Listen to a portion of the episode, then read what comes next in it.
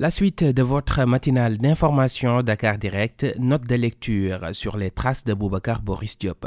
Son ouvrage Mourambi, le livre des ossements, a remporté le prix Neustad aux États-Unis. Lumière sur ce récit sombre qui évoque le génocide entre Hutu et Tutsi au Rwanda.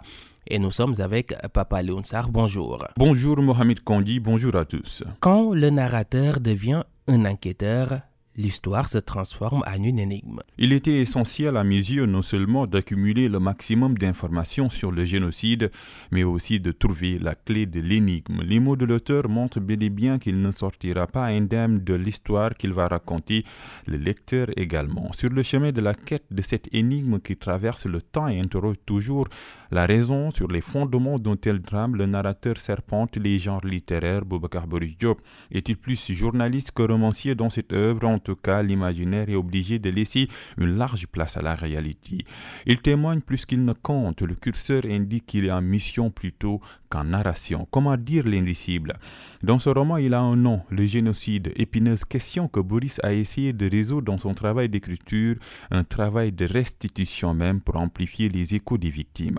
Dans cette période sombre, le narrateur cherche la voie à suivre. Sa plume guide pas dans un circuit labyrinthique taché de sang, d'histoire, de drame, s'y gisent les dieux de l'amour, l'éloge funèbre prononcés par les démons de la division Tutsi contre Hutu une guerre civile, une guerre ville même. L'auteur a cheval entre l'histoire et la littérature. Parfois, Chatouille sa mission, celle de bien restituer sans pourtant creuser l'abcès d'un génocide qui parle mais à voix basse au Rwanda. Entre les bourreaux et les victimes, le juge, c'est le lecteur. Au tribunal de la vérité, obligation pour lui de voyager dans le temps de 1960 à 1994, année de l'éclatement de ces tueries. Tout s'accélère. Difficile de comprendre ces tueries de masse, d'autant plus que les deux ennemis qui se déchirent s'attirent. Le vrai paradoxe, c'est que s'il y a un pays où il n'y a pas d'ethnie aux sciences scientifiques du, terme en Afrique, c'est bien le, Rwanda.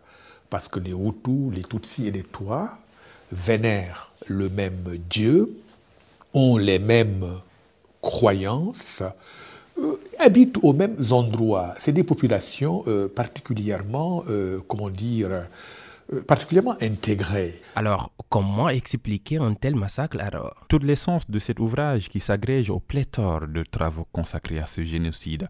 Mais Boubacar Boris Diop se démarque. En cause, il choisit le roman d'enquête comme canal afin de dire ce qui est ou ce qui a été. La mort débute l'œuvre, le suspense s'ensuit. Tout s'enchaîne dans ce récit assombri par les événements, mais illuminé par le style du narrateur. Les épisodes semblent être séparés, pourtant ils dialoguent à travers un fil conducteur tenu par celui qui raconte. Boris contrôle le temps de la parole. Il donne également la parole aux protagonistes qui brisent le silence sur un génocide qui ne l'est guère. La mémoire bruisse dans Murambi, le livre des ossements, un document qui immortalise dans le temps un drame à ne jamais effacer, à ne jamais reproduire aussi.